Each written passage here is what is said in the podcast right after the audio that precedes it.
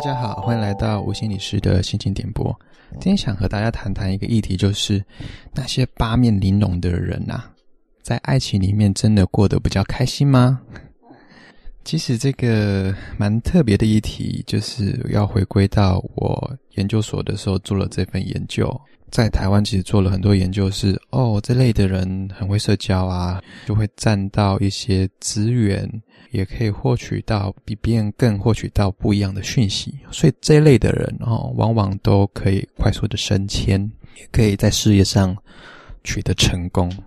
但是呢，在台湾还没有谈论到这些人啊，在感情的状况到底会怎么样啊？有关于八面玲珑的人，有一个特殊的名词，叫做高自我监控者。自我监控是什么？个人能因应外在环境的变化而调整自我的表现，具有稳定的个别差异。好，其实就是变色龙啦。你是不是有当变色龙的一个能力啊？我那时候啊，我那时候啊，就找了国外的文献，就发现比较有变色龙特质的人啊，他们在友谊的基础上面啊，都是比较表浅的，而且比较工具性的。是什么意思？就是我不会跟你深交，我跟你交朋友是你对我有利，他们会把。朋友分成一块一块的，有些人是，我跟你是朋友，我们会可以一起喝酒、打球啊，去旅游啊，玩一些事情。但是那些变色龙高的人呢，会把朋友做一些分类。这类的人是适合打球的，这类的人是适合吃饭的，这类的人可能适合旅游的。对于。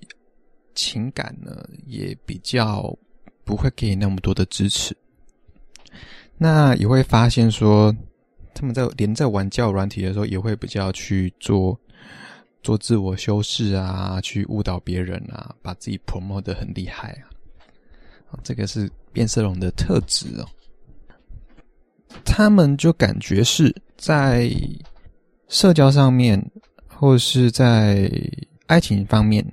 都要许多的假装。刚刚讲完，都觉得这些自我监控高的人是不是都是渣男渣女？就都假来假去的，比较以自己的利益为优先。但是我我是不确定，然后因为当初我研究没有谈论到这个。其实真正讲到爱情啊，爱情的关系是可以跟一个人做深交。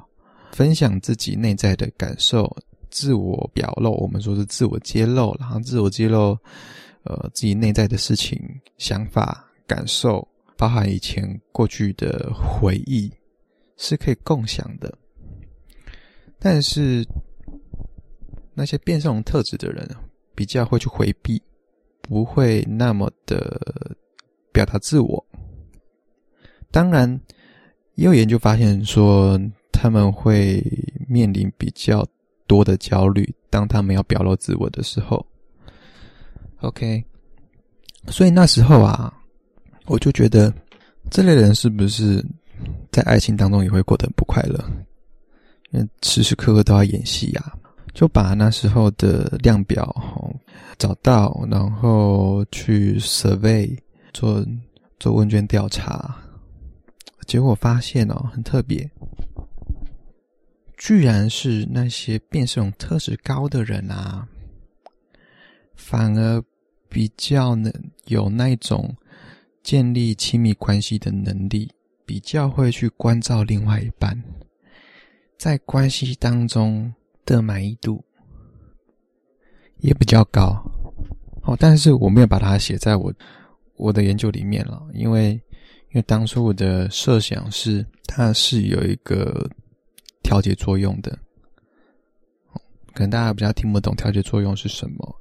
就是，呃，我我相信这类的人越高，这这种变色龙特质的人越高，他们跟别人建立的亲密关系的能力是下降的，因为他们需要演戏，比较不会去跟人家深交。但是我自己呃经过一些统计软体跑出来的时候，发现了那些比较有变色龙特质的人，反而跟我预想的不太一样，跟在国外的文献不太一样。所以我在想，是不是华人跟西方文化的一些不同？因为当初的时候，我并没有想到这件事情。因为西方人比较个人主义的思想以及感受，所以呢，当他们有这个变色龙特质的时候，他们比较是会只想到自己的，去满足自己的私欲也好，满足自己的欲望也好。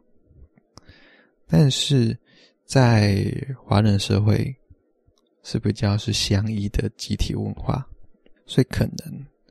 在你有这个特质的时候，反而是比较会去关照另外一半的，而且也过得比较幸福。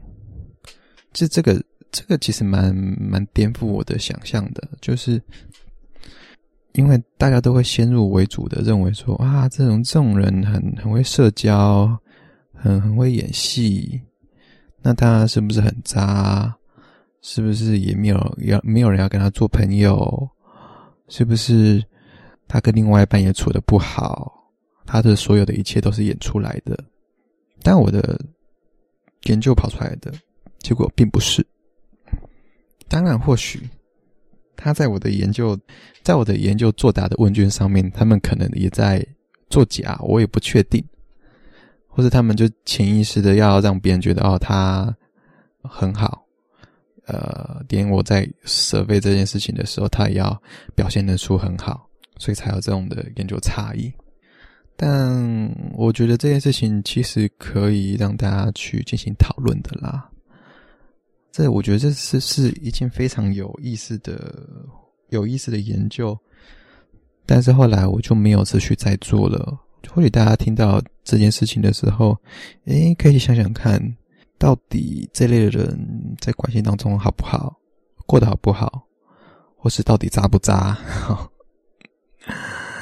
？OK，我我觉得今天的今天的话题是比较轻松啦，嗯，比较轻松，可以给大家讨论讨论啊。毕竟研究跟实物上面所看到的也不太一样。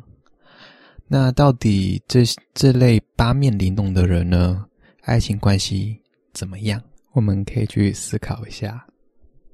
我是吴心理师，我们下次见。